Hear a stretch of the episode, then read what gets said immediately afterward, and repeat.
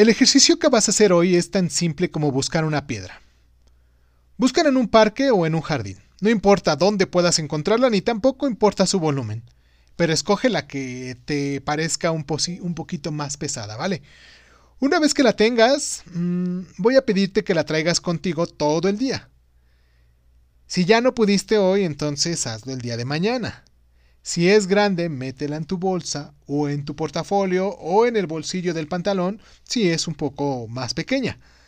Lo importante es que la lleves a donde vayas. Al terminar el día quiero que me platiques acerca de tu piedra. ¿Cómo sentiste su peso? ¿Ya no la aguantabas? ¿O bien, pudiste vivir con ella sin problema? ¿Te estorbaba o, o, o no? Era para. no era para tanto. Quiero decir que esa piedra que cargaste todo el día representa tus problemas. ¿Cómo ves? Muchas veces pensamos que los problemas son, un asunto mental, y claro, sí lo son, pero nos afectan incluso en la forma de caminar, de convivir, de seguir nuestra vida, por muy pequeña que sea la piedra. Tarde o temprano vamos a necesitarla tirar, ¿no? Hoy te pido que tomes tu piedra y que le digas estas palabras.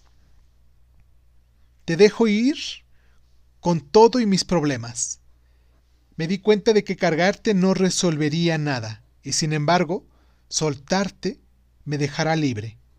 Así, suelto mis problemas y dejo que la vida me ayude a resolverlos.